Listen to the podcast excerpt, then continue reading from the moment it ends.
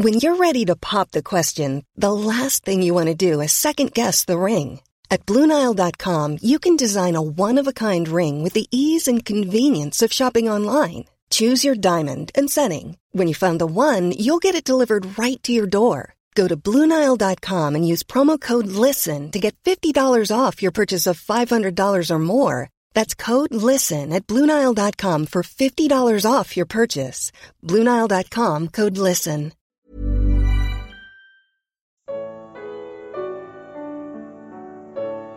Um reino invisível. Evangelho de Lucas. Comentário de Mari Persona.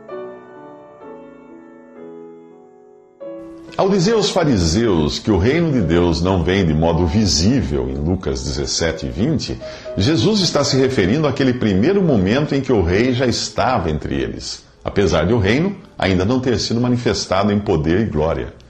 Depois que os judeus rejeitassem o seu rei, o reino ficaria em suspenso. Enquanto isso, os crentes viveriam na aflição e no reino e paciência de Jesus Cristo como João identifica o atual período em Apocalipse 1:9. Jesus escreve a condição atual do reino na parábola de Lucas, capítulo 19, 12, com essas palavras: Um homem de nobre nascimento foi para uma terra distante para ser coroado rei e depois voltar.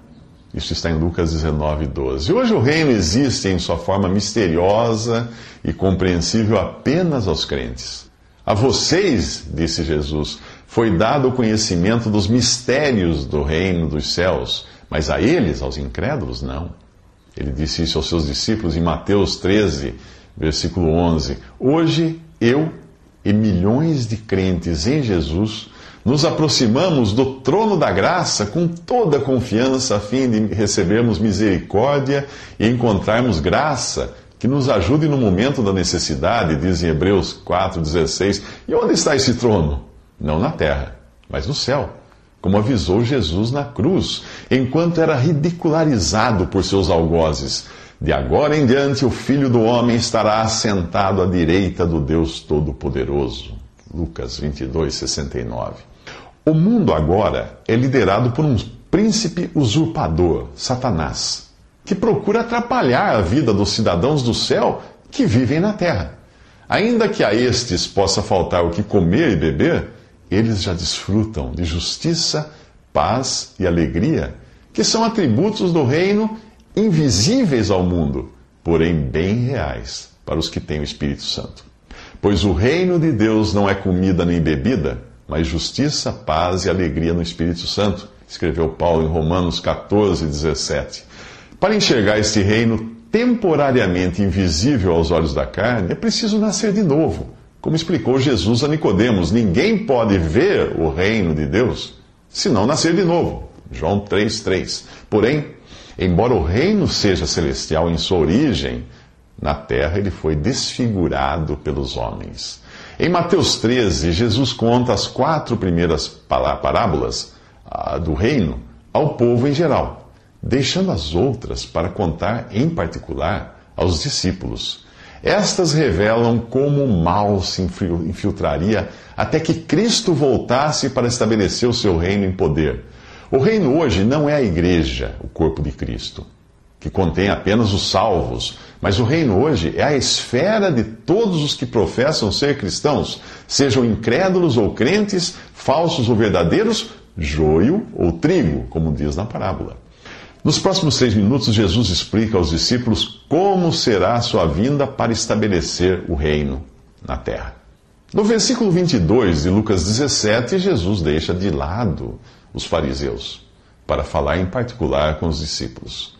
É importante você distinguir quando ele fala aos líderes religiosos, ao povo em geral ou aos discípulos em particular.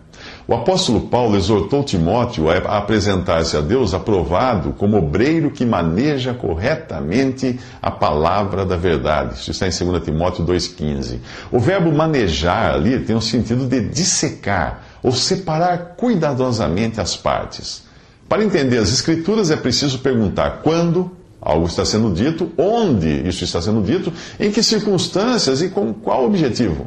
Neste momento, Jesus está em Israel, falando a judeus que aguardam pelo Messias em meio à rejeição dos líderes e do povo em geral.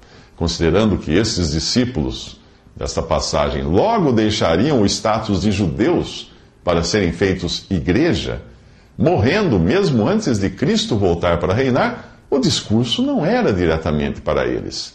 Todavia, as instruções permaneceriam válidas para pessoas naquele mesmo caráter, que é que seriam parte do remanescente de judeus fiéis que viverá na terra nos momentos que antecedem a vinda de Cristo para reinar.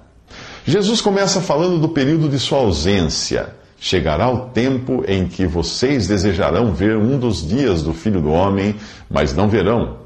Dirão a vocês: lá está ele, ou aqui está. Não se apressem em segui-los, pois o Filho do Homem no seu dia virá, no seu dia será como o relâmpago cujo brilho vai de uma extremidade à outra do céu. Ele disse isso em Lucas 17, 22 a 24. Mesmo que a aplicação direta da passagem seja para os judeus que se converterão após o arrebatamento da igreja, o princípio vale também para hoje. Muitos falsos cristos surgiram nos últimos dois mil anos e enganaram a muitos. Porém, a vinda do verdadeiro para reinar será tão visível quanto um raio no céu. Mas não é só contra aqueles que descaradamente declaram ser Jesus que nós devemos nos precaver. Mesmo para o período da igreja, o apóstolo Paulo deixou um alerta ao despedir-se dos anciãos de Éfeso. Ele disse a eles: Sei que depois da minha partida, lobos vorazes, ferozes, penetrarão no meio de vocês e não pouparão o rebanho. E dentre vocês mesmos se levantarão homens que torcerão a verdade a fim de atrair os discípulos. Por isso, vigiem, lembrem-se de que durante três anos jamais cessei de advertir a cada um de vocês disso, noite e dia, com lágrimas. Isso está em Atos 20 e 29. Os lobos ferozes ou vorazes seriam os interessados em se alimentar do rebanho. Os homens que torcerão a verdade seriam aqueles em busca de seguidores. Como identificá-los? É o que você verá nos próximos três minutos. Jesus alerta os seus discípulos contra os que declaram ser o Cristo. As mesmas instruções aparecem no Evangelho de Mateus, falando de falsos cristos e falsos profetas. Mas não é preciso alguém chegar ao ponto de declarar ser Jesus para estar sob o poder do maligno, como escreve João, na sua primeira epístola 5,19. Basta negar a encarnação do Filho de Deus como explica o próprio apóstolo João. Amados, não creiam em qualquer espírito, mas examinem os espíritos para ver se eles procedem de Deus. Porque muitos falsos profetas têm saído pelo mundo. Vocês podem reconhecer o Espírito de Deus deste modo: todo espírito que confessa que Jesus Cristo veio em carne procede de Deus. Mas todo espírito que não confessa Jesus não procede de Deus. Esse é o espírito do anticristo, acerca do qual vocês ouviram que está vindo e agora já está no mundo. 1 João 4, versículo 1. Ele não diz que os que são de Deus confessam que Jesus Cristo nasceu, mas que Jesus Cristo veio em carne. Que ele nasceu, todos nós sabemos, mas apenas quem crê que ele é Deus e homem confessa que ele veio em carne. Isto significa reconhecer a sua divindade e pré-existência eterna antes de assumir a forma humana. A mesma carta termina confirmando isto ao dizer: Sabemos que somos de Deus e que o mundo todo está sob o poder do maligno. Sabemos também que o Filho de Deus veio e nos deu entendimento para que conheçamos aquele que é o verdadeiro. E nós estamos naquele que é o verdadeiro, em seu Filho Jesus Cristo. Este é o verdadeiro Deus e a vida eterna. 1 João 5,20. A nossa mente é incapaz de entender como Jesus pode ser ao mesmo tempo Deus e homem. Por isso, é pela fé e guiados pelo Espírito Santo de Deus que aceitamos isto. A Bíblia ensina claramente que Deus é um, porém três pessoas distintas: Pai, Filho e Espírito Santo. Nós as encontramos no batismo de Jesus, em Mateus 3,16, quando diz: Assim que Jesus foi batizado, saiu da água. Naquele momento os céus se abriram e ele viu o Espírito de Deus descendo como pomba e pousando sobre ele. Então uma voz dos céus disse: Este é o meu filho amado, em quem me agrado.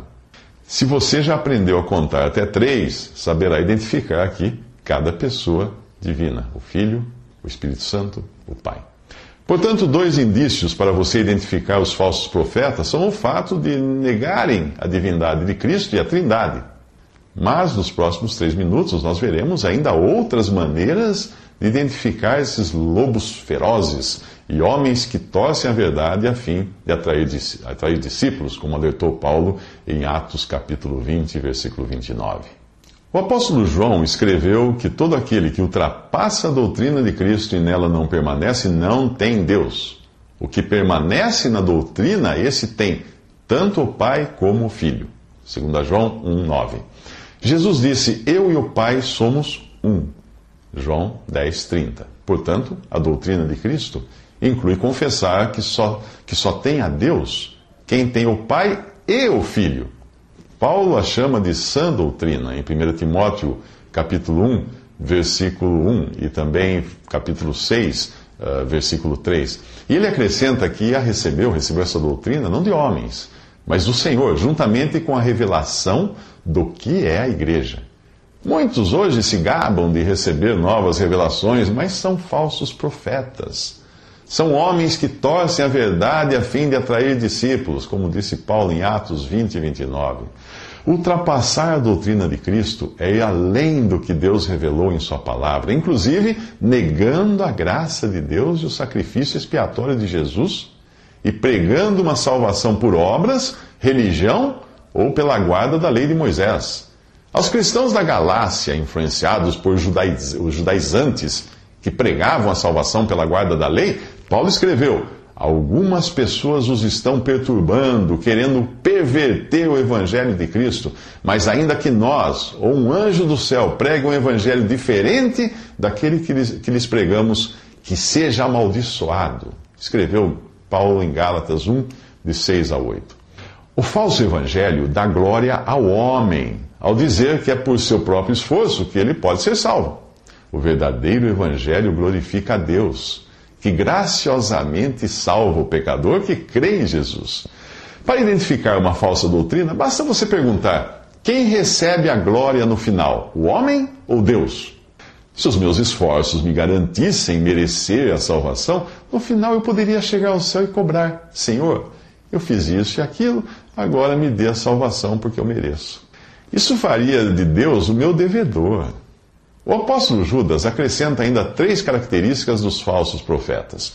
Ele os compara aos que seguiram o caminho de Caim, caíram no erro de Balaão e foram destruídos na rebelião de Corá, ou Coré, em Judas 1,11. Caim quis conquistar o favor de Deus com seu trabalho, o trabalho das suas mãos, suas boas obras. Balaão era ganancioso e profetizava mediante pagamento de um cachê. E Coré era rebelde, prepotente, querendo ser o que não era. Paulo alerta contra os falsos apóstolos, obreiros enganosos, fingindo-se apóstolos de Cristo.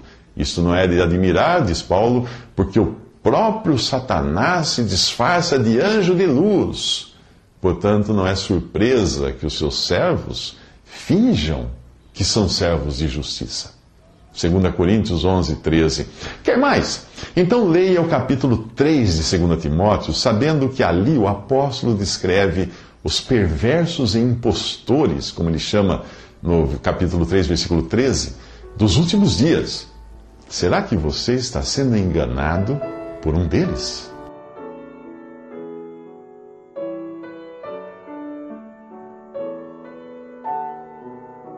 Visite respondi.com.br. Visite também 3minutos.net.